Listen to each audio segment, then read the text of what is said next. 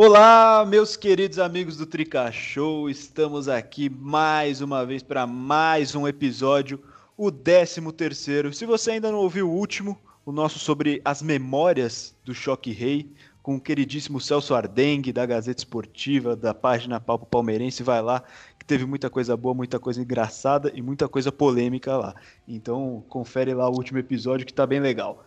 Sigam a gente lá no Tricashow, no Instagram, arroba que tem vários conteúdos legais. Chegamos a mil seguidores, muito obrigado a todos Aê, vocês. Porra, é, hoje. maravilha. No domingo, que sempre gravamos no domingo, hoje estamos de noite novamente. Amém. É, estamos gravando no domingo à noite. Pra gente aqui, para nós três no domingo à noite. e chegamos a mil seguidores, então siga lá, acompanha a gente lá. Mais uma vez, como vocês já puderam ouvir, Luco Chialine aqui presente com a gente. E aí, Lucaneta, tranquilaço? Salve, Bebone! É, hoje foi aquele dia do jogo com o Guarani, uma maravilha. É, vamos falar até um pouco disso. Mais um prazer enorme estar aqui com você novamente, com o queridíssimo Pog e com o nosso convidado, que, porra, o cara é foda, não o conheço pessoalmente ainda, mas cuidado que já estão arranjando minha transferência para lá, hein? é, já vou apresentar nosso convidado, mas antes, como você falou, Pog e Rafa aqui de novo. E aí, Pog, tranquilo? Salve, salve, rapaziada. Trica Show, estamos aqui para mais um episódio. É, esse também vai ser show de bola, como todos os outros. Vamos que vamos. E o nosso tema de hoje é o seguinte: o futebol voltou, mas voltou sem torcida ainda pela pandemia do novo coronavírus. Os, os jogos estão acontecendo, mas com os estádios vazios. E é uma experiência um pouco diferente para gente aqui que mora em São Paulo, que está sempre no Morumbi, mas não é para o nosso convidado, Marcos Bento, um dos diretores da SPFC Austrália. Por isso que eu falei que para gente aqui, a gente está gravando domingo à noite, mas para ele não. Muito obrigado por atender a gente, Marcos. E que horas são aí? Ah, bom dia aí para vocês, boa noite aí para vocês, bom dia aqui para mim, né? Aqui na Austrália, aqui na Austrália são 10 e 15 da manhã, estamos começando a segunda-feira, né? Na verdade, já começou bem, bem cedo a segunda, porque aqui o jogo do São Paulo começou às 5 da manhã, então a gente já levantou às 4 da manhã, já tomou aquele cafezão para dar uma acordada e fomos lá acompanhar o tricolor contra o Guarani. Bom, eu que agradeço, né? Meu, vocês me chamarem para participar, é uma honra para mim. Acompanho vocês direto, vejo aí as lives toda semana, acompanho o podcast também. E tá aqui é muito bacana dessa vez. Perfeito. Antes da gente entrar no tema, é, só vamos falar um pouquinho sobre essa volta aí. Já foram as últimas duas rodadas da primeira fase do Paulista. Então, Marcos, o que, que você achou desse, desse rendimento aí do São Paulo nesses dois primeiros jogos. Jogou contra o Bragantino e perdeu com os titulares e ganhou do Guarani com as reservas. E agora vai enfrentar o Mirassol nas quartas. O que, que você achou desse retorno aí? Bom, eu fiquei bem decepcionado com o primeiro jogo, para dizer a verdade, porque é, um time é, como o São Paulo não pode é, sucumbir diante do, do, do, Bragantino em hipótese nenhuma, em tempo nenhum, e nem com pandemia ou sem pandemia a gente tem que considerar que o Bragantino também estava parado, né? Então a gente, eu fiquei bem decepcionado com a atuação de, do último jogo. Mas de hoje, a atuação de hoje, eu gostei bastante. Eu acho que que foi uma atitude corretíssima do Diniz colocar os moleques para jogar. E eu acho que eles têm que aproveitar essa oportunidade. Gostei do futebol de hoje, apesar de algumas ressalvas que a gente pode comentar depois, mas eu, eu acho que foi um, um, bom resultado, é o que tinha que ser. E eu acho que o São Paulo é, pode melhorar bastante com essa molecada que vem aí. Perfeito. E você, Luca, o que, que você achou? Rapaz, é, o primeiro foi complicado, né? Porque começaram queimando minha língua, porque quem me conhece um pouco sabe que eu tenho uns problemas sérios com o nosso queridíssimo Pablo. Aí começamos bem, Reinaldo metendo bola na cabeça dele certinho. Depois, rapaz, aquela defesa parecia que tava uns 5 anos sem jogar. O Arboleda errando bote, o Reinaldo fazendo as besteiras ridículas. Aí o Pablo até tentou salvar de novo, mas acabamos perdendo. O Vitor Bueno desapareceu, não foi para o Morumbi aquele dia. Mas eu acho que o Red Bull é um time perigoso, inclusive que pode brigar pelo título, viu? E torcendo para eliminar o Corinthians agora na próxima fase. E quanto o Guarani, não tem muito o que falar, né? Quando um jogo termina 3 a 1 com um golaço de fora da área do Paulinho Boia e um gol do Elinho, É, eu deixo pro Rafa comentar o resto, porque excepcional, apesar de ter tido aquela polêmica dos resultados, né? Se entrega ou não entrega. Mas É, eu já vou- foi, foi bom. Eu já vou perguntar sobre isso, mas antes o Pog comenta aí, já emenda então. Continuando aí falando do jogo do Guarani, o primeiro tempo para mim foi o São Paulo não jogou bem, foi irregular, não fez nada de excepcional. É, o Guarani por muito, por muitas vezes marcou pressão ao São Paulo, o São Paulo teve dificuldade para sair, sair jogando. O Anderson Martins, como já deixou claro mais de uma vez, ele não tem essa qualidade para sair jogando, falhou muito no jogo. No segundo tempo as coisas mudaram, São Paulo voltou mais alerta, mais ativo no jogo. É, a garotada da base foi bem, jogaram bem, o Elinho foi bem, fez gol tudo mais. É, então acho que esse segundo jogo foi. Não dá para analisar muito, foi com o time reserva, né? Mas foi, o time se comportou bem, jogou bem. E eu acho que só tem a crescer com, esse, com essa retomada do futebol e esperamos que chegue ao nível que estava antes da pausa. Boa, e o Luca tocou no assunto, eu vou... quero saber a opinião de vocês. Era pra ter entregado pro Guarani e ter eliminado o Corinthians, Pog? Olha, como todo mundo fala, jogador de futebol nunca entra em, entra em campo querendo perder para entregar resultado para o adversário. Eu acho que é muito difícil um jogador entrar e falar, pô, essa bola aí eu não vou porque vou pensar, vai lembrar que o Corinthians pode se classificar e tudo mais. A gente teve o exemplo do Volpe hoje, que foi o melhor jogador de São Paulo para mim. Ele fez cinco grandes defesas ali, é difícil falar pro Volpe, pô, Volpe, deixava essa bola entrar aí, pô, vai que se, se aí você não precisava salvar, isso aí eliminava o Corinthians. Mas eu acho que é muito difícil para um jogador não ir, não entrar firme, não jogar para vencer. Então, eu gostaria que o Corinthians tivesse sido eliminado, né? Mas estamos aí, né? Agora, se pegar eles, a gente elimina diretamente, não vai ser problema nenhum. É isso. E você, Luca, o que você acha? Ah, mano, é complicado. Eu, eu dei o palpite meio jornalista, meio torcedor. Eu fui num a um, assim como você, no empate, para quem nos segue nas redes sociais viu. Porque se o Corinthians ganhasse só de 1 a 0 ainda dava para eles não classificarem. Então eu fui naquele meio termo. Mas é muito complicado, né? O time do Guarani é, putz, é muito fraquinho. E ainda a arbitragem ajudou o São Paulo meio roubar o Guarani, né? Porque teve um gol que tava legal, que foi impedido quando ainda estava 2 a 1 Então viria a ser 2 a 2 Talvez eles ganhassem, mas o time muito fraco. O São Paulo com os caras que jogaram nem cinco partidas no profissional, destruindo. Então, se tivesse entrado com titular, essa aí era um 5 a 0 fora o baile. Mas eu era do time, né, que queria que o Corinthians saísse, porque eu acho que agora eu, o meu palpite é que eles vão ser campeões, infelizmente. E pra fechar esse assunto, Marcos, o que, que você acha? Era pro São Paulo ter entregado ou é isso Ah. mesmo, tinha que ganhar? Ah, na verdade, eu tenho, eu tenho, eu tenho duas opiniões, assim, uma mais sensata e uma bem mais maluca, né?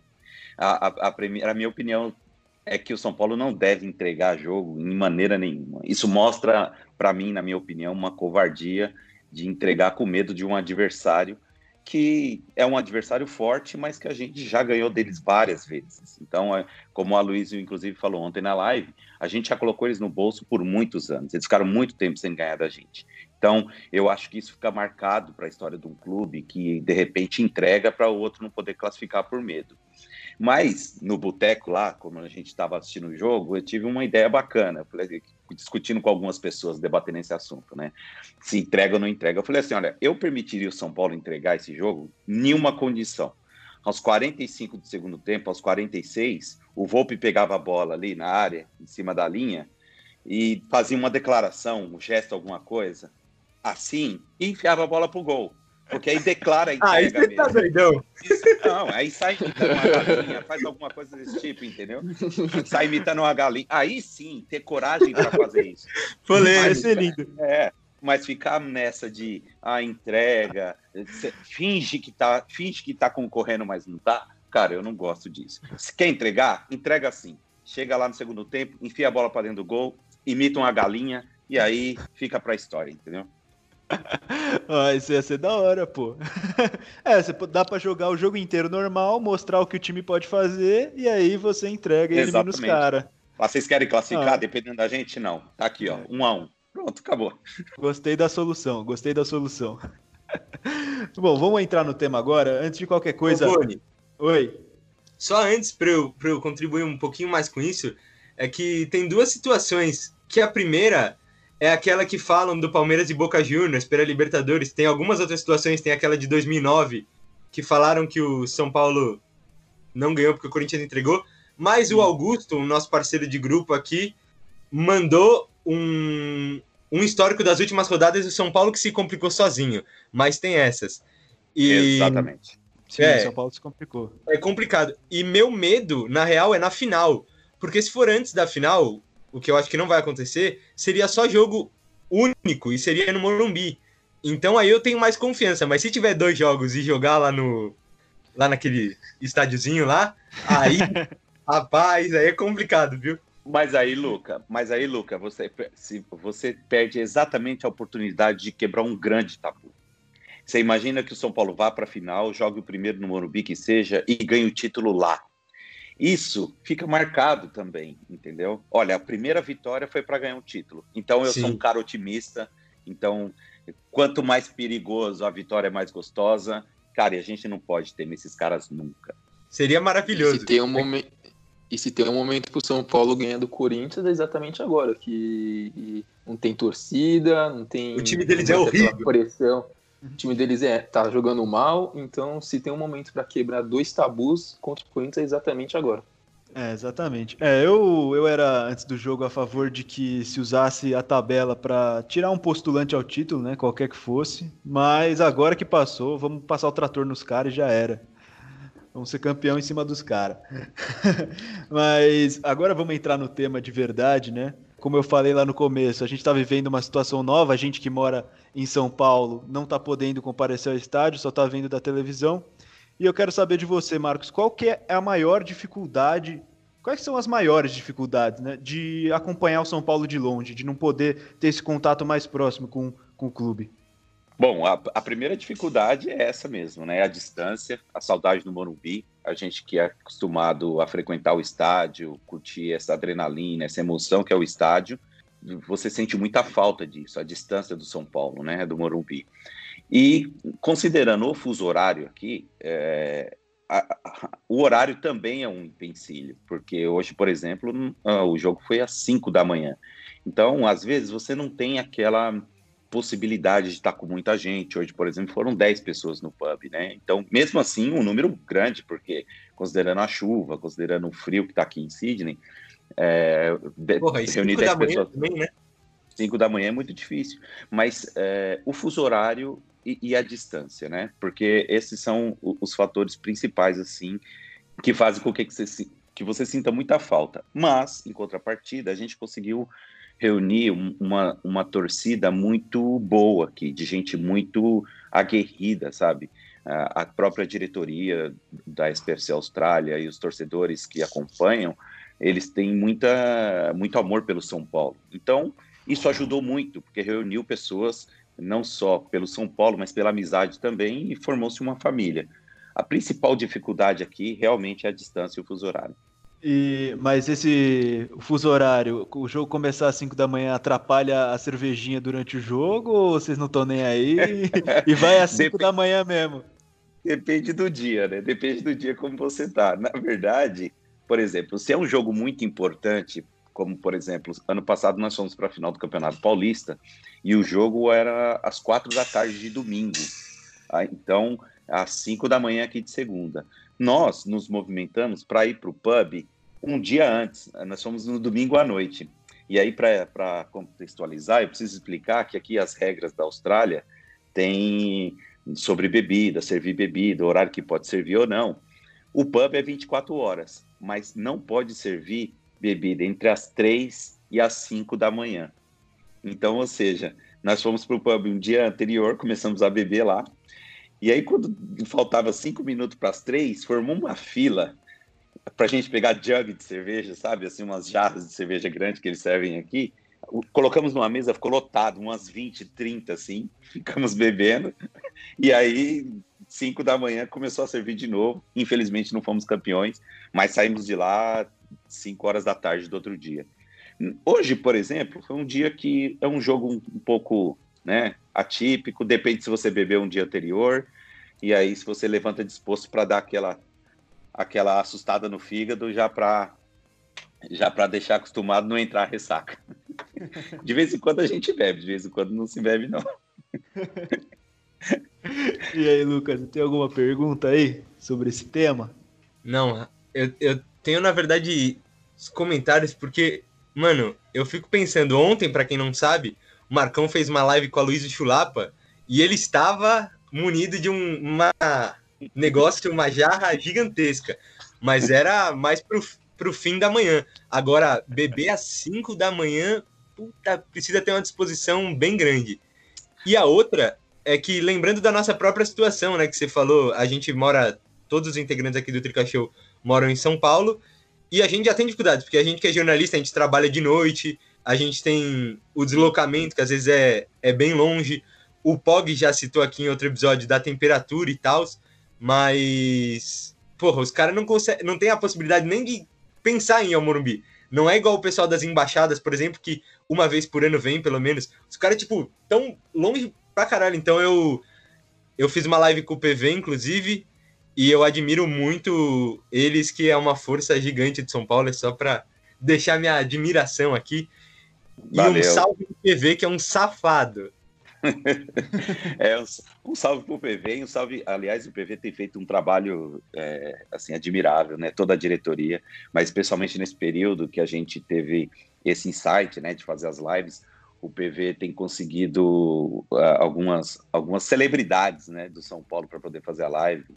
Não sei se vocês acompanharam, mas a gente fez live com o Murici Ramalho, com Palinha, a gente fez com o Fábio Simplício, assim, várias, várias pessoas importantes, né? Aliás, queria convidar vocês, porque na próxima semana, nessa semana, na quarta-feira, a gente tem uma outra live legal, e, na, e no domingo a gente tem uma live muito pesada, eu não posso anunciar ainda, porque senão os caras me matam, mas uma live bem legal aí na semana que vem, num cara do São Paulo que fala espanhol, então vou deixar só essa dica aí, e semana que vem tem uma live pesada também. E os outros diretores, né? Eu não posso esquecer, Daniel, ele faz um trabalho incrível também. Daniel é um cara muito dedicado para a torcida. O, o Arlan também é um cara que cuida das nossas finanças. Aqui a gente tem, tem vários papéis, Danilinho também. Então, cara, a gente casou num, numa equipe bem legal aqui, por isso que a gente consegue dar uma, uma levantada no nome do, do São Paulo aqui na Austrália, do outro lado do mundo. É, Pog, você tem alguma coisa para perguntar?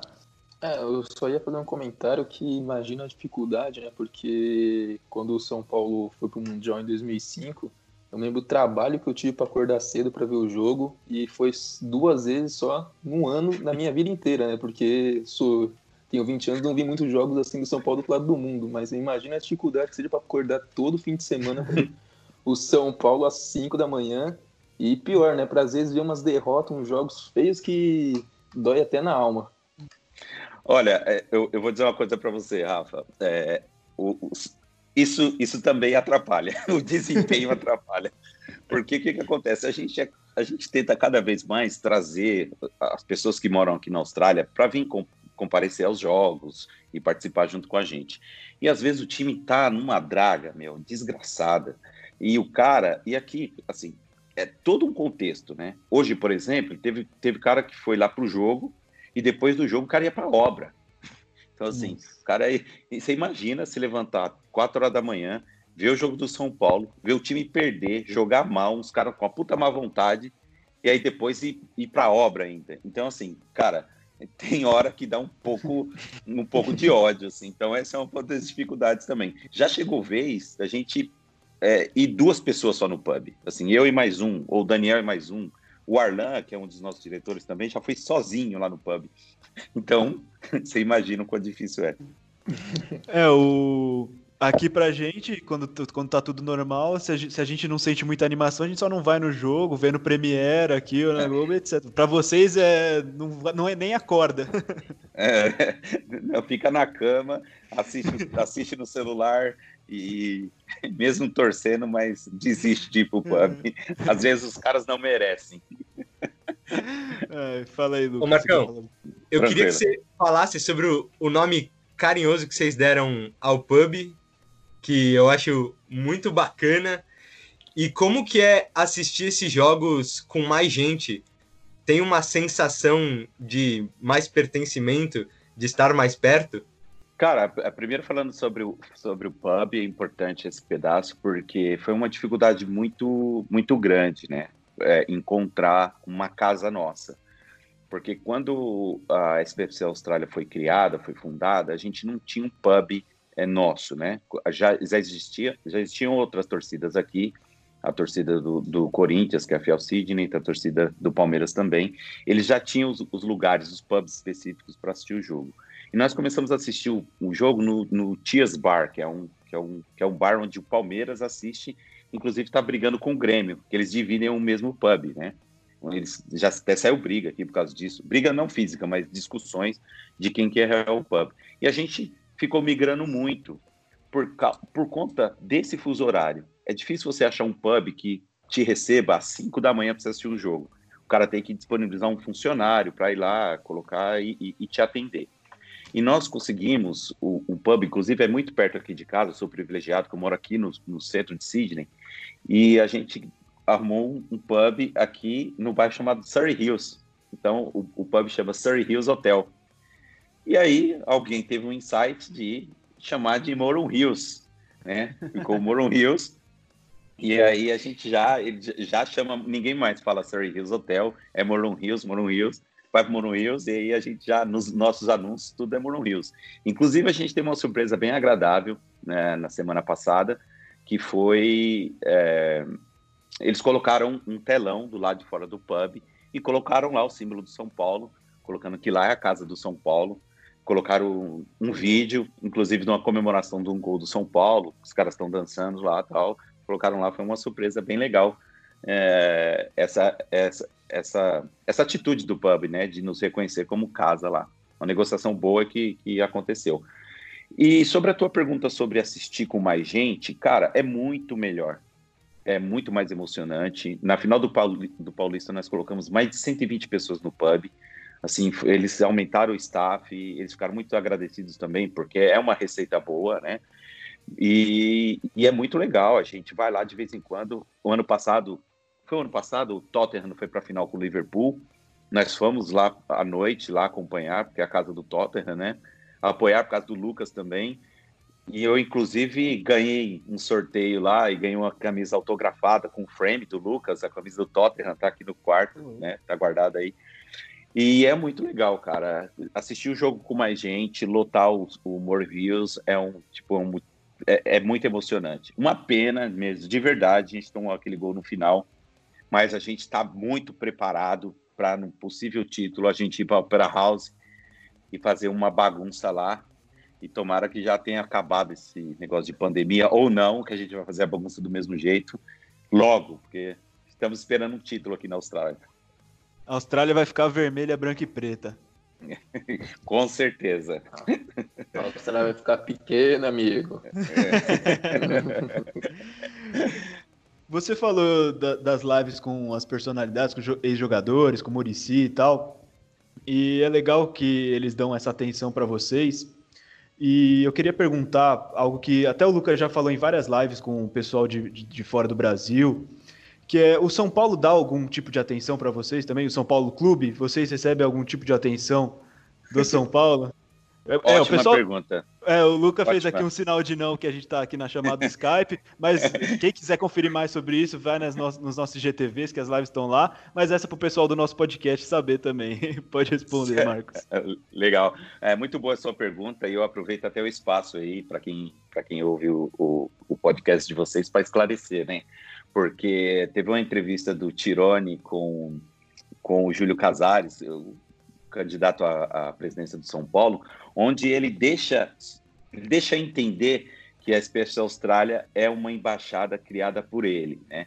E, e a gente não tem suporte e não tem nenhum é, contato com o clube.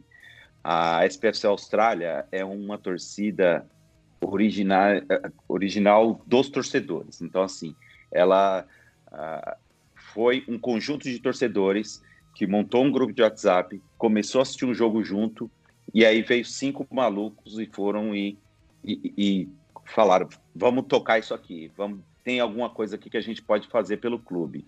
Mas a gente não tem contato nenhum, nenhum suporte do clube. é uma coisa que pode acontecer, super discutível, porque a gente está nessa pauta, a gente conversa sobre isso diariamente, porque a gente quer ter muita independência, né? Inclusive, surgiu um post das embaixadas que apoiam o Júlio Casares. A gente está conversando sobre isso porque a gente quer ter muita independência para crítica, a gente quer ter muita independência mesmo, para fazer o que quiser aqui com a SPFC Austrália. A SPFC Austrália será um legado deixado por esses caras que estão aqui, que você sabe como que é, imigrante, uma hora você pode ir embora e, e, e não morar mais na Austrália, mas é um legado para os torcedores que virão para a Austrália. É um, é um legado para quem vai para a Austrália, para quem vem para a Austrália imaginar. Eu sou São Paulino, vou para a Austrália e eu tenho um lugar lá. Eu tenho um lugar para esse jogo, eu tenho uma camisa para vestir, eu tenho um, algo, algo para ser representado. E aí, nessa esteira, a gente aproveita para deixar claro que a gente nunca teve em absoluto nenhum contato interno do clube e nenhum suporte do clube. É, isso até é, um, é bizarro, porque o São Paulo é um clube tricampeão mundial, é um clube conhecido internacionalmente, mas não dá atenção para os seus torcedores que estão fora do país, né? É, eu nem digo nem fora do país, mas fora do espectro São Paulo, né? Fora, fora dessa área, desse eixo São Paulo. Porque você imagina, tem torcedores aqui que ainda são sócios torcedor, torcedor do clube, que pagam a sua mensalidade de sócio torcedor do clube, sem benefício algum. Claro, é, inclusive na live com o Marco Aurélio, que foi uma outra live importante que a gente fez, o Marco Aurélio falou assim: sócio torcedor não é para o torcedor ganhar, é para ajudar o clube. A gente entende isso. Só que tem ações que você pode fazer. Você pode sim. Você pode fazer um preço mais barato de uma camisa que vai viajar do Brasil aqui para a Austrália. Você pode fazer uma camisa especial, você pode homenagear um dia. Que tal um dia o São Paulo entrar em campo e colocar lá embaixo, na camisa, SPFC Austrália, ou Embaixada do Rio, as meninas que trabalham lá no Rio também com embaixada. Meu, isso não custa absolutamente nada para o clube. E o que o torcedor quer é se, se sentir representado a cada dia mais dentro do clube.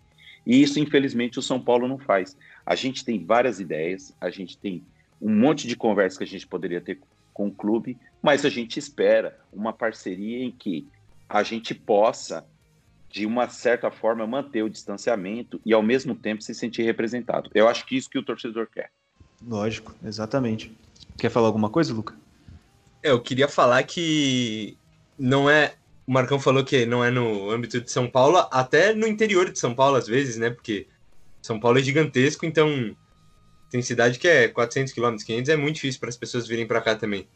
E queria falar que quem paga sócio torcedor morando morando fora do estado tá de parabéns, viu? Porque, pelo amor de Deus, morando em outro país ainda. É o amor pelo clube, né? É o amor é. pelo clube. O cara, Sim. ele tem o prazer de chegar e falar assim: eu sou sócio torcedor do São Paulo. Pelo simples fato dele falar, ele paga para isso. E dinheiro, meu, Sim. queira ou não, é o que sustenta, né? É o que sustenta o clube. É o que faz o clube competitivo. Você vê o Flamengo agora. O Flamengo, meu, deu um boom, por quê? Grana. Você compra quem quer. Você compra quem quer. Você põe o Diego no banco. Você tem o Arrascaeta jogando. Você entende? Então, assim, o torcedor do São Paulo poderia ajudar muito mais se o clube olhasse mais para o torcedor, se oferecesse mais para o torcedor, entende? Tivesse um, um, um approach melhor mas a gente espera que isso melhore, porque, na minha opinião, o Júlio Casares é o próximo presidente do São Paulo, isso para mim é um fato, já meio que consumado, e a gente espera que por esse background dele, por essa pela profissão dele, que é trabalhar com marketing, isso melhore muito na próxima gestão do São Paulo Futebol Clube. É, é, é, o que o Marco Aurélio falou, né? De que sócio torcedor é mais ajudar o clube do que qualquer coisa, mas também você não pode só chegar e falar, e aí, paga o sócio torcedor sem nenhuma hum. contrapartida. É, me paga porque você me ama. É, me paga é. porque você me ama. Não é assim, né? Não é assim. A gente não usa isso nem pra vida, né? Exatamente. Exatamente. E você falou, você tocou na parte de camisa oficial. Eu ia até perguntar que eu tenho essa dúvida. Como é o acesso de vocês a produtos oficiais do clube? Porque imagino que deve ser muito difícil também, né? É, olha, antes pandemia, assim, são dois mundos, né? Agora a gente tem outro mundo que é pós-pandemia. Antes da pandemia, o melhor caminho, para você ter ideia, é você é, comprar alguém, alguém compra para você aí e você posta aqui, porque a gente tem um grupo muito grande de é, é, Facebook, um grupo de Facebook de brasileiros em Sydney. Então, de repente, você fala, alguém vindo de São Paulo, então alguém pega e traz para você. Você vai encontrar a pessoa, porque é muito grande o número de pessoas brasileiras que vêm para cá toda semana. Pra você ter ideia, agora tem um voo a cada 15 dias que é só para repatriação, né? Mas normalmente são dois voos por dia, entendeu? Aqui para Sydney. Então vem gente, muita gente do Brasil todos os dias para cá. Então você comprava e pedia para alguém trazer. Hoje, como não tem ninguém vindo para cá, porque inclusive é proibido, você precisa comprar dessas plataformas, né? Que entregam, que demora bastante, mas entregam. Então é, a gente tem comprado produtos oficiais do São Paulo através dessas lojas que entregam aqui. É, podia ter uma loja do São Paulo, por menor que fosse, fazer uma parceria que vendesse produtos aí nos, nos outros países em que tem uma concentração grande de torcedores, né? Exatamente. Diminui um pouco o lucro, talvez. Você paga o sócio torcedor, faz um preço diferente, ou coloca um, algum sinal na camisa para o cara que está fora, seja em Dublin, que tem, tem os São Paulinos lá em Dublin também, seja em UK, seja onde for, o cara ter essa plataforma para ele ter um acesso mais facilitado. Olha, por exemplo, vamos lançar uma camisa nova, que nem foi a camisa 2 do São Paulo. Por que não criar um benefício para quem está fora receber ao mesmo tempo de quem está no Brasil? Ó, vamos liberar para quem está fora antes, porque demora para chegar. E aí você isso. Ou você recebe a camisa antes, você já faz uma propaganda, faz um post, coloca marca o São Paulo, coloca no Instagram. A nossa camisa já está no Japão, a nossa camisa já está em Sydney na Austrália já está na África do Sul, já está na América. Meu, é uma, são coisas assim, medidas super palpáveis que vai agradar muito o torcedor. E não custa. E não custa. Não levou a camisa até para o espaço no lançamento da pênalti é, Perfeito, uma grande ideia. Se levou para o espaço, qual a dificuldade de trazer aqui para a Austrália? é, Pog, você quer falar alguma coisa?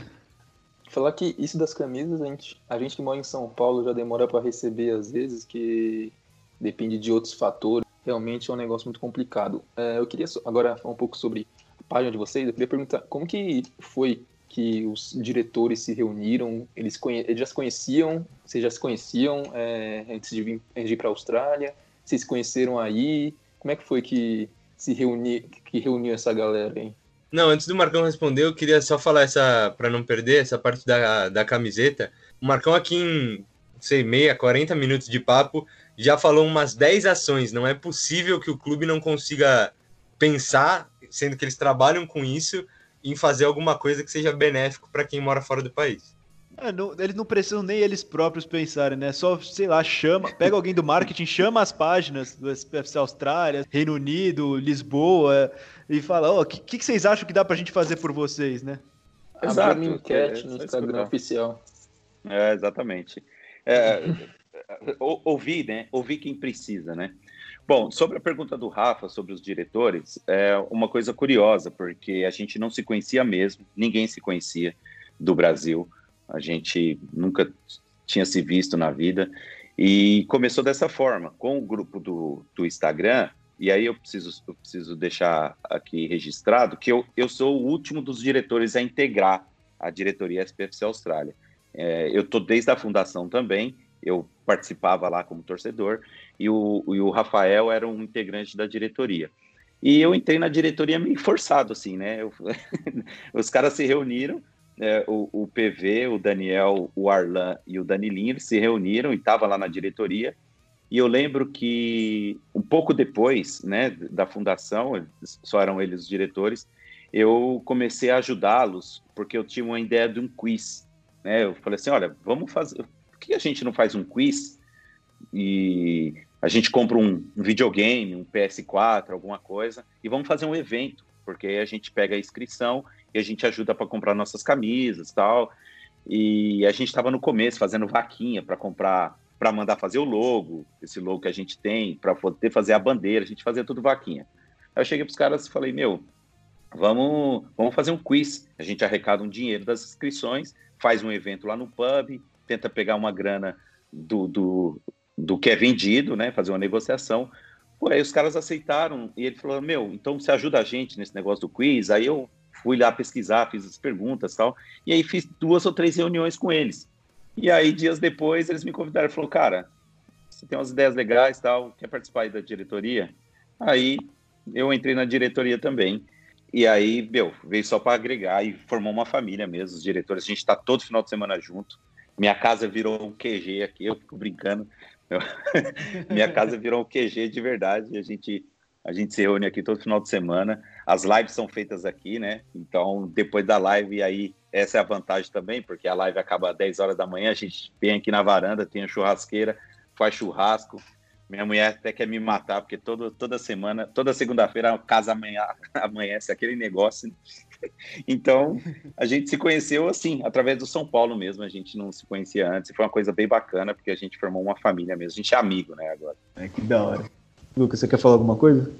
Não, é que eu não sei se era na casa dele, mas o PV me mandou uma foto ontem do Marcão no estilo no rolê.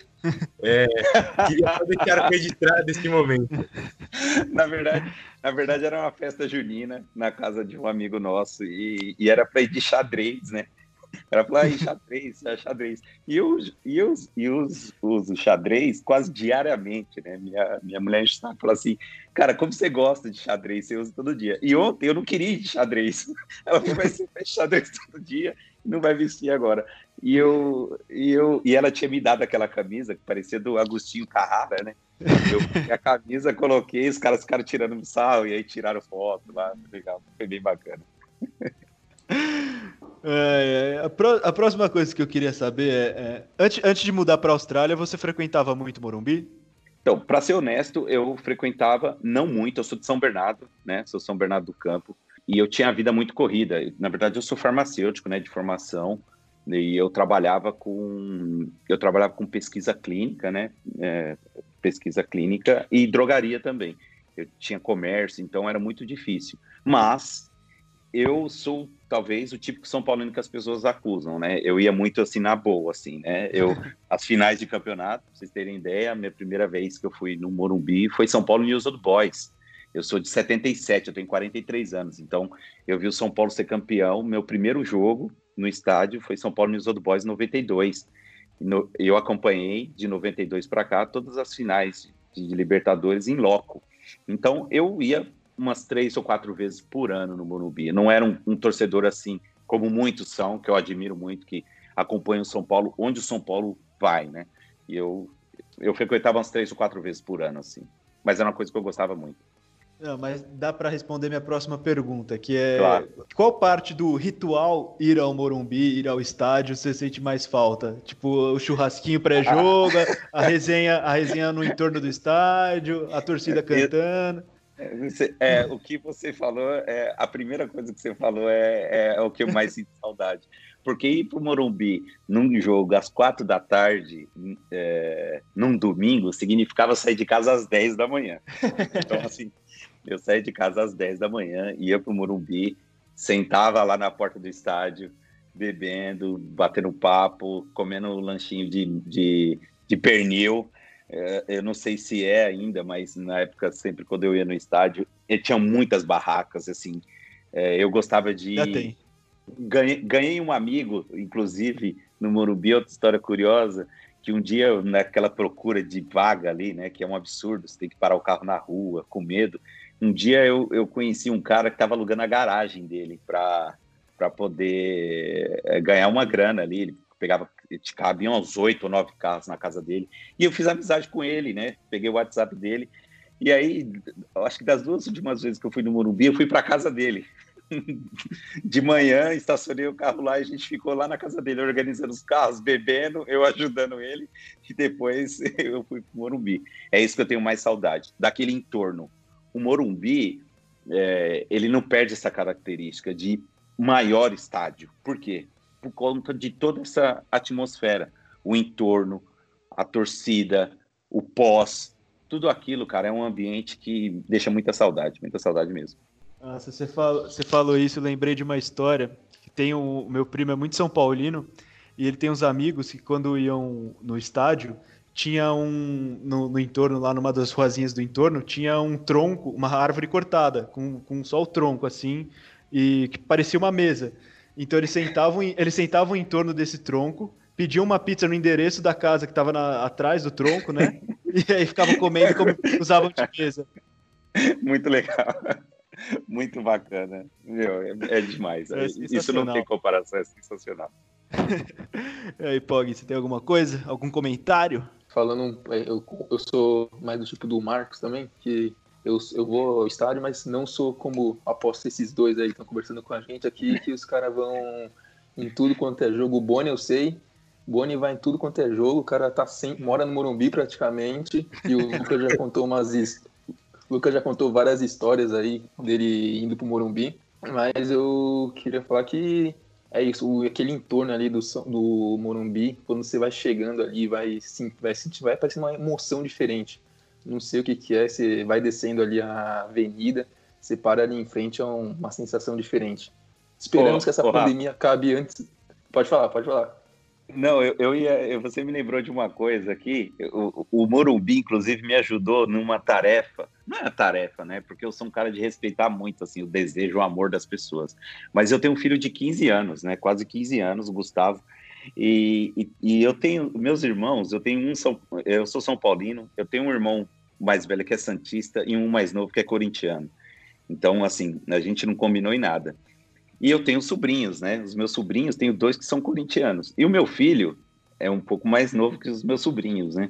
Os caras que estavam tentando fazer de tudo para o meu filho ser corintiano. Primeiro para me contrariar, né? Que é uma maldade fazer isso. Aliás, vejo registrado aqui. Não, não façam isso com ninguém, que é uma maldade. E, e eles estavam tentando convencer o meu filho a ser corintiano. Eu falei, ah, já sei o que, que eu vou fazer. No retorno do Kaká para o São Paulo, eu peguei ele pelo braço e levei até o Morumbi. Ele entrou naquele entorno ali, ele parou na frente do Morumbi, ele olhou aquele tanta gente, falou: "Pai, isso é muito grande".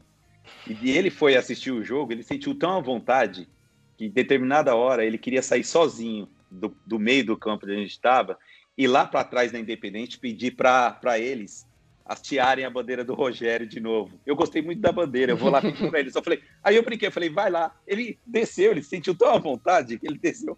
E agora é São Paulino, é, apaixonado pelo São Paulo. Então o Morumbi me ajudou nessa, nessa missão. Então tem uma dica aí para quem está ouvindo. Se seu filho, alguém que está em dúvida aí, pega pelo braço, leva no Morumbi, que eu tenho certeza que vai ser São Paulino. É, sensacional. Não, e o Morumbi é um estádio muito diferente, que você já chega com aquele São Paulo Futebol Clube escrito lá, é, gigante. Você já sente assim, tem várias. É, sempre, em qualquer lugar tem as cores do São Paulo. É, até comparar com, com Allianz, não sei se vocês já puderam, se tiveram a oportunidade de ir lá. Já. Não tem, não, não tem um símbolo dos caras lá. Não tem um símbolo do Palmeiras lá. Tem uma bandeirinha lá em cima e de resto Acabou. É, Exatamente. É, o Morumbi é muito. É, é charmoso e é aconchegante. Perfeito. Então, eu tenho três coisas. Primeiro, o Boni, para quem acompanha a gente um pouco, já sabe de umas histórias loucas, né? O cara já saiu do Enem indo para lá, não fez o Enem direito. Já teve umas coisas dessa. É... O cara perdeu o futuro, né? O cara perdeu o futuro. Mas tem duas coisas. A primeira é de atmosfera é uma coisa que é fantástica. Tipo, quem vai no Morumbi em jogo grande sabe que você tem que. Se você não chega cedo, você para a 15 quilômetros do Morumbi. E aí você vai chegando naquelas ruas escuras tal. Aí do nada, tipo, quando tá mais perto, começa já aquele fluxo gigantesco, um monte de gente descendo, o pessoal cantando já. Pô, é sensacional. E eu tenho uma outra história do antes. Aparece os, antes aparece os flanelinhas lá. Sim, porra, com certeza. É um a cada cinco metros. E Outra história que eu tenho, inclusive, com o nosso queridíssimo apresentador Vitor Boni, que também é do Morumbi, aproveitando que a gente está falando dele, teve um jogo que a gente foi da Copa do Brasil que tinham, acho que, 8 mil pessoas. A gente conseguiu sair do Morumbi depois do jogo em 5 minutos. De tão perto que estava o carro e de nada de trânsito que existia. Foi bizarro, no nosso anel só tinha gente, mas quem quiser conferir um pouco mais disso, eu falei lá no nosso vídeo de apresentação no IGTV também. Legal. É, muito da hora, muito da hora. Já que a gente tá falando de memórias, uh, acho que você já até respondeu meio que indiretamente, mas qual foi seu jogo mais marcante? Foi esse? Foi o do News mesmo, no Morumbi? Ah, o jogo mais marcante. Cara, eu vou, eu vou dizer para você que eu fico em dúvida e eu vou te explicar por quê. O jogo contra o Nils, se você me permite contar, eu eu estava na escola, eu estava no primeiro ano do segundo grau, naquela época a gente chamava de segundo grau, né, do ensino. Acho que hoje é ensino médio, não sei como é que chama hoje, ensino médio. É e, isso aí. e eu não e, e eu, eu, era um, eu era um menino de 14 anos, cara. Tipo, eu tava. Porque eu, eu, não, eu não fiz prézinho pra escola, eu entrei direto pra escola. Então, com 14 anos, 15 anos, eu já tava lá no primeiro ano do colégio. E aí, o, tinha um cara muito louco na minha sala, e ele simplesmente falou assim pra mim: Vamos pro Morumbi hoje, eu vou te levar pro Morumbi. E minha mãe não sabia, ninguém sabia que eu ia pra lá. E acabei indo, eu vi os caras chorando. É, assim, quando, quando o Macedo sofreu o pênalti, eu olhei para o lado e vi vários caras chorando, assim, sabe? Porque estava para o final do jogo, a gente precisava ganhar o jogo. E o Raí bateu o pênalti, ainda deu um, meio que um soco no goleiro. É, foi assim, foi um jogo mais marcante. Mas 2005 foi bem marcante para mim também. Vou explicar por quê. Eu tive um problema de saúde em 2004 e eu fiquei, eu fiquei paralisado, né? Um pouco as pernas e fiquei andando de cadeira de rodas. E o São Paulo foi para a final da Libertadores justo nesse ano, 2005. E eu ainda não tinha me recuperado totalmente. E tem até um amigo meu alemão, vou até pedir para ele, ele escutar, para escutar o agradecimento, que eu liguei para o Morumbi para saber se tinha algum programa, alguma coisa para eu ir para o estádio, que eu queria assistir o jogo. Cara, eles me atenderam, foi demais. Eles me atenderam, falaram que sim, eles tinham um espaço lá, que eu não precisava nem pagar ingresso, que era de graça. E o, a pessoa que fosse me acompanhar, se eu precisasse, desculpa, se eu precisasse, pagaria só o valor mínimo do ingresso. Eu, naquela hora, minha família é super protetora, né? Minha mãe falou assim: não, você não vai. Eu falei: não, vou arrumar alguém para ir comigo. Liguei para esse alemão, um amigo meu, falei: cara, me leva no estádio. É a final da Libertadores hoje. São Paulo falou que eu posso entrar lá. Ele falou: cara, você é doido. Eu tinha um Ford K, a minha cadeira de roda não cabia no, no, no porta-mala. A gente colocou no banco de trás. E ele pegou e falou: Cara, você é louco, mas eu vou com você. Chegou lá, cara, a gente entrou junto no portão, junto com a galera da imprensa. Os caras nos receberam super, super bem. Cobrou só um ingresso básico dele, que eu acho que era 50 reais na época. Eu sentei num lugar super privilegiado ali. Recebi esfirra, é, que no tempo São Paulo tinha uma parceria com Habibs, é, kibe para comer essas coisas. Cara, e foi assim, uma surpresa para eu ter ido lá. Então, assim, 2005, nessa situação, na cadeira de roda, e 92 foram os dias mais marcantes para mim no estádio, cara, Morumbi. Que da hora, que da hora. E obrigado, É. alemão. Obrigado, alemão, por você ter topado, hein, ter me levado, hein, alemão. Valeu, hein. Tivesse... Vamos responder vocês também, Luca e Pog. Quais são seus jogos mais marcantes no Morumbi? Começa aí, Luca. Rapaz, é complicado. Eu acho que a gente até já chegou a conversar sobre isso. E que eu já foi quando o São Paulo levantou a taça de alguns dos campeonatos brasileiros tal. Vários jogos de Libertadores. Mas eu acho que um negócio de atmosfera que eu não. Pô, eu nunca senti, acho que algo assim relacionado ao São Paulo foi na despedida do Rogério. Que não é um jogo propriamente dito oficial, né? Mas, porra, eu tava, eu tava com problema de saúde também, eu já falei várias vezes aqui. É, eu não podia ir por recomendação médica, porque minha perna estava desse tamanho, porque eu tomei uma entrada no futebol do meu querido amigo Rodrigo. E aí eu fui, minha mãe saiu cortando todos os as partes da cidade, sabe, de linha de ônibus, de farol pra gente chegar no horário. Deu tudo certo, não tomamos multa. E, porra, depois a sensação ali na arquibancada, mesmo ela lotada, você que viu de perto, de dentro do campo, você pode falar um pouco melhor, Boni. Mas, pô, foi um negócio fantástico. Ver um monte de gente que fez história no São Paulo foi do caralho. E queria agradecer minha mãe e meus amigos que foram comigo, que até incentivaram minha loucura. Eu fiquei com a perna maior ainda depois, mas deu tudo certo, estou bem. Valeu. É, eu, já, eu já completo isso aí do, da, da despedida do Rogério. Vai só fala antes, Pog, qual foi seu jogo mais marcante no Morumbi? Cara, não foi nem pelo jogo em si, foi mais pelo dia completo, assim, porque aconteceu várias, aconteceram várias, aconteceram duas coisas, na verdade, que me marcaram e eu lembro do jogo como se fosse ontem. Foi o jogo de 2016 entre São Paulo e River, na fase de grupos, né, o jogo no Morumbi, que o São Paulo venceu. Meu, aquele jogo foi. Acho que a atmosfera. Eu nunca, eu nunca, no Morumbi eu nunca vi nenhuma atmosfera como aquela. Eu tava no último anel do Morumbi, lotado aquele dia. É, quando saiu o gol do River, no finalzinho do jogo, tá 2x0 pro São Paulo, River fez um, fez um gol no finalzinho ali, eu falei, putz, conhecendo São Paulo vai empatar. Aí torci todo mundo, todo, todo mundo em pé na arquibancada, eu falei pro meu amigo, falei, não, vou ficar sem, vou ficar sentado aqui, não vou nem assistir esse finalzinho, fiquei sentado de cabeça abaixo ali, só esperando o juiz apitar o final do jogo. Aquele jogo foi um baita jogo. Só falar que eu me lembro daquele jogo porque foi era de noite, né? Como sempre, Libertadores, é quase 10 horas da noite. O jogo acabou era meia-noite mais ou menos. A gente saiu do estádio. Eu tava com um amigo, então fui até a casa do meu amigo para depois ir para casa. Cheguei em casa era duas e meia da manhã. No outro dia tinha aula, tinha que levantar às 6 horas da manhã. E no mesmo dia tava tendo o último jogo do Kobe Bryant na NBA. Então, tipo, já era duas horas quando eu cheguei. Cheguei em casa, o jogo rolando, aquele jogo do Kobe que ele fez 60 pontos na última partida. Eu falei, pô, não, já, já tô ferrado, não vou chegar e dormir, né? Assisti até o final do jogo, acabou três da manhã, cinco horas estava em pé para aula no outro dia e esse dia aí foi marcante. Você vê que a confiança da torcida de São Paulo é boa, né? Tomou um gol no final, já acho que vai empatar. Ah, só vou falar essa despedida do Rogério que o Lucas já introduziu. Rapidinho rapidinho, era, era, o Denis no gol, né? Então a gente não tinha muita. ah, não tinha muita agora tá confiar, né? Meu Deus do céu. É. Você deu uma intensificada na sua história agora, ficou mais dramático. É, então, vou falar dessa despedida do Rogério. É, quando, quando abriu os ingressos, eu já tinha comprado um pro anel do meio, né? No setor laranja. Nem consultei meu pai, só fui já comprando para garantir. Falei, ah, esse jogo, esse evento não tem como perder. Só que aí a despedida do Rogério foi acho que uma semana antes do meu aniversário.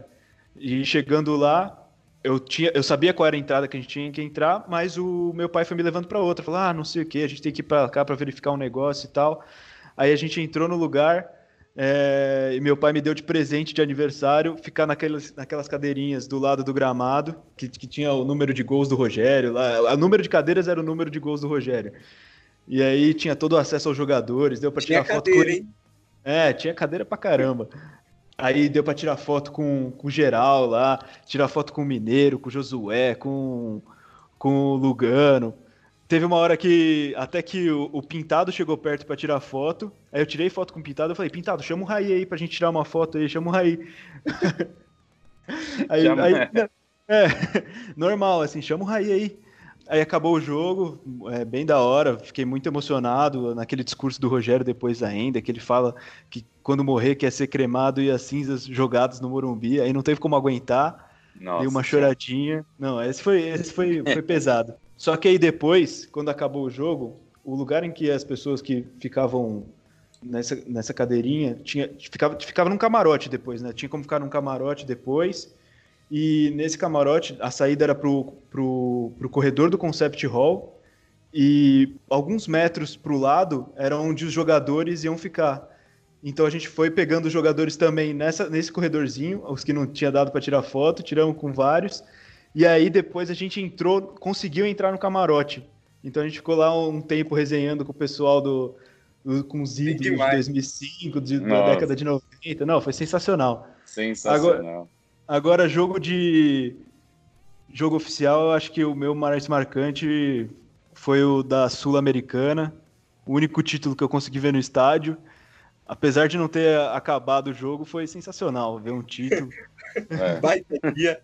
É a nota zica até hoje. É, não, foi muito louco. Eu quase, eu quase consegui ver um título. Foi, eu fui naquele São Paulo e Fluminense em 2008 do Campeonato Brasileiro, que se o São Paulo ganhasse, a gente seria campeão, mas aí empatou ah, em 1 a 1. Empatamos em 1 a 1. E, e levou, e levou para a decisão contra o, contra o Goiás. Goiás. Né? Mano, antes Fala. de terminar, eu só queria falar um negócio que me veio aqui, que eu já falei até com o PV, inclusive, lá da Austrália, que quando eu tava fazendo intercâmbio no Canadá, em Vancouver, foi quando o São Paulo teve aquela campanha maluca da Libertadores de 2016. E é inclusive um negócio que o Marcão falou que, pô, torcer solitário e de longe, quando não tá junto com o pessoal, eu era o único São Paulino no meu grupo lá, é muito osso, porque eu fazia o bem bolado para ver na Dark Web, né? Ver ali no, nas gambiarras. mano, eu lembro do jogo contra o Atlético Mineiro, quando a bola chegava perto do gol, que era defendido por aquele maravilhoso lá que já se O inominável, é... né? Que agora é o inominável. Nossa, eu desligava, eu não conseguia assistir. Então, é, admiração novamente pelo pessoal que vê de, de longe, assim, porque, porra, sem estar com seus amigos ali perto, sem estar tomando um goró, fica ainda mais difícil. Ou trabalhando, né? Que agora trabalhando, às vezes, dá uma amenizada porque você tem que focar em outras coisas. Mas, porra, foi, foi foda ver esses jogos. Eu fui no McDonald's ver aquela goleada que teve, acho que foi 4 a 0 não me lembro nem contra quem. O Luca. Mas, e... mas, o, mas é com, totalmente compensatório. E eu vou dizer para vocês o porquê. Porque eu assisti jo jogos sozinho e agora essa é uma fase que eu estou muito, muito feliz pelo que está acontecendo aqui. Vocês imaginam que é, eu nunca na minha vida, eu sou farmacêutico, agora estou terminando um, um, mestrado em política pública, então assim, eu nunca fui ligado a TV, eu estudei jornalismo, ou fiz qualquer coisa desse tipo. Eu sou um cara mais é, de leitura de outros aspectos, de outras coisas. E de repente eu me peguei aqui com esse presente, né? Que é a SPFC Austrália, a possibilidade desse contato com esses ídolos, né?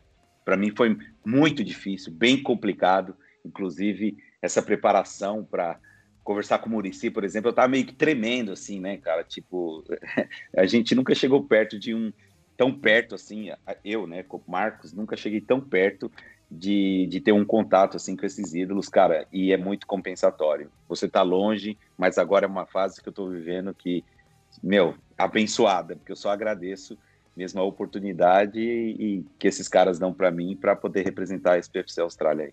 Então, Marcos, só para a gente encerrar esse tema, você como alguém com já com grande experiência em acompanhar o São Paulo de longe, o que, que você pode aconselhar para a gente agora que vai ficar um bom tempo sem poder ir no estádio? O que, que conselho você dá para a gente que vai acompanhar de longe agora? Cara, é, continuem amando o São Paulo, porque o São Paulo é muito maior do que tudo isso que está acontecendo agora. A foda. E, e assim, eu digo para vocês, vocês têm o privilégio de torcer para o maior clube desse país, o Murici fala e não é brincadeira. São Paulo é um Boeing, é um gigante. São Paulo é o clube mais vitorioso desse país. Se existe representação do Brasil no futebol mundial, começou com o São Paulo Futebol Clube. Começou com o São Paulo sendo campeão da Libertadores, bicampeão, campeão mundial. E o amor pelo São Paulo carrega tudo, cara. Assim, continuem acompanhando fazendo o trabalho de vocês, que é fantástico. É legal sentar e conversar sobre o São Paulo. É legal ouvir vocês aí, o trabalho de vocês. Fiquem de longe, mas com o coração perto. Esse é o conselho que eu dou. Sempre amando o São Paulo, na vitória, na derrota, levantar a cabeça. A gente chega num dia, tá amando no outro. E é essa relação que a gente tem que ter com o clube de coração. E outra coisa mais do que isso, eu não vou saber falar para você, é o amor pelo São Paulo. É isso aí. Ah, perfeito, é isso mesmo, sensacional. E a gente trouxe aqui também um depoimento do Rafael Moda, da SPFC UK, torcida do São Paulo lá no Reino Unido. Vamos ouvir o depoimento dele aí. Fala galera do Trica Show, meu nome é Rafael, sou da cidade de High Wycombe, perto da cidade de Londres, no Reino Unido, e eu faço parte da torcida de São Paulo do Reino Unido.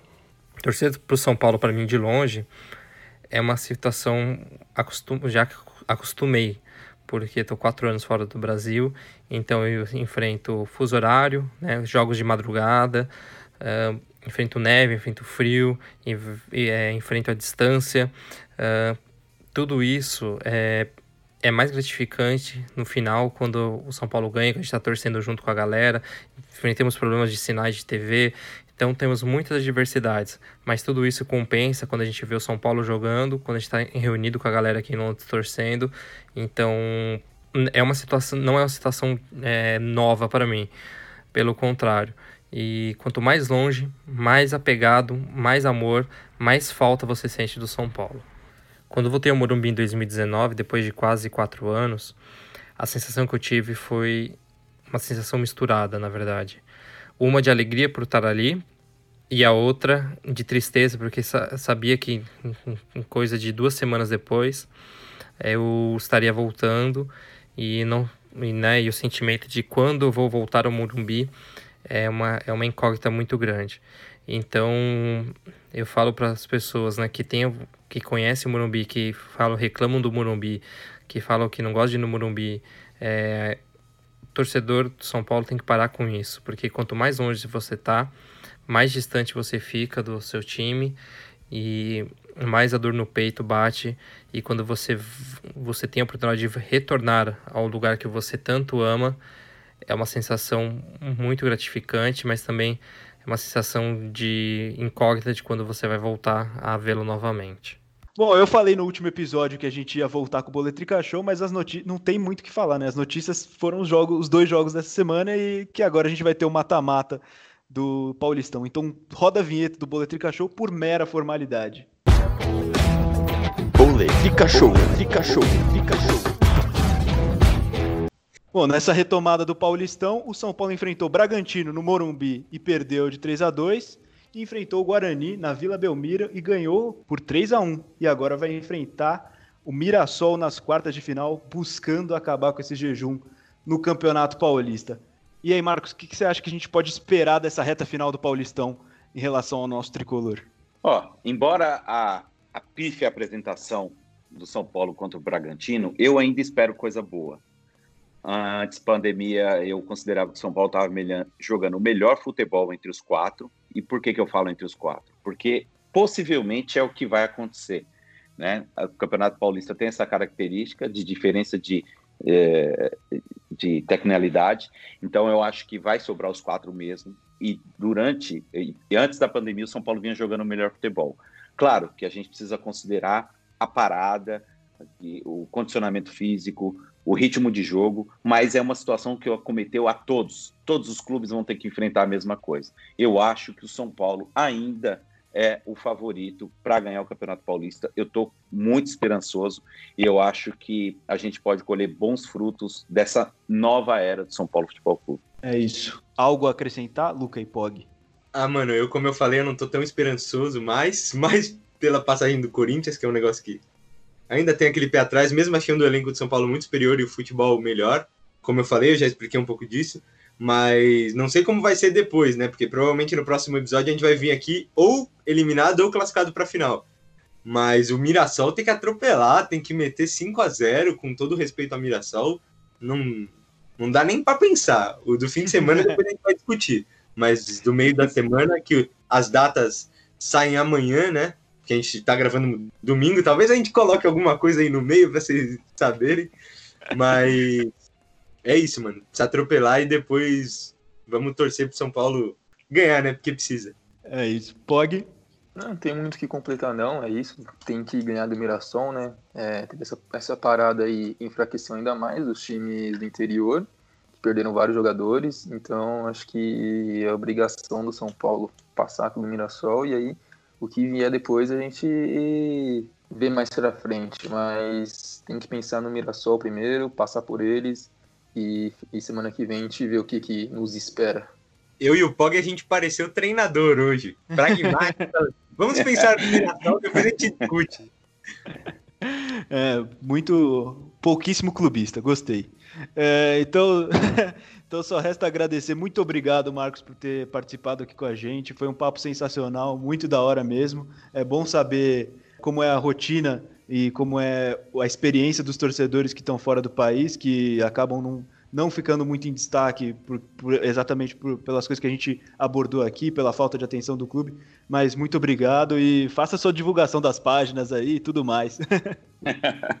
Cara, eu que agradeço de verdade, meu. Quando o Luca, quando eu, na verdade, foi eu que pedi, né? Vou confessar aqui, que eu falei, ô, Luca, por favor, me coloca aí, deixa eu conversar com vocês, tal. Eu gosto muito da página do Trica Show, acompanho quase todas as lives, eu entro lá, mando um alô, muito legal. Quero agradecer de verdade aí o convite e a aceitação para o bate-papo.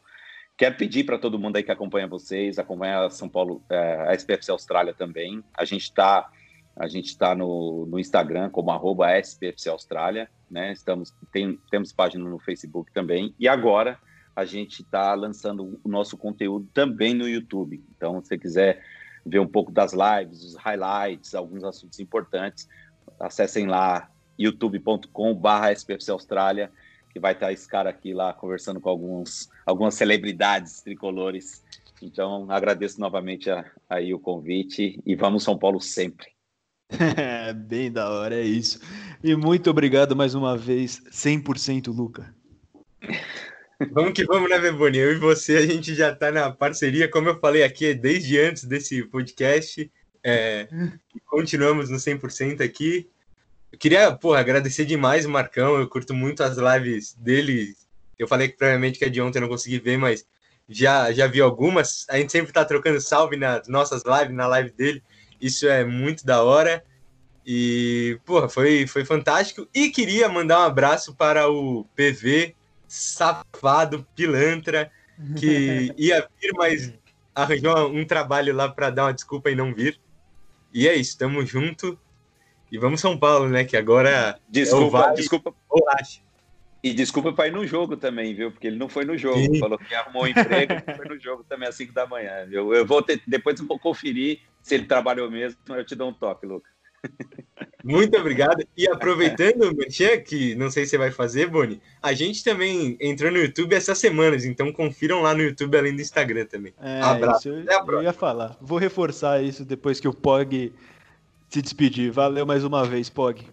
Valeu, Luca. Valeu, Boni. Valeu, galera do Trica Show.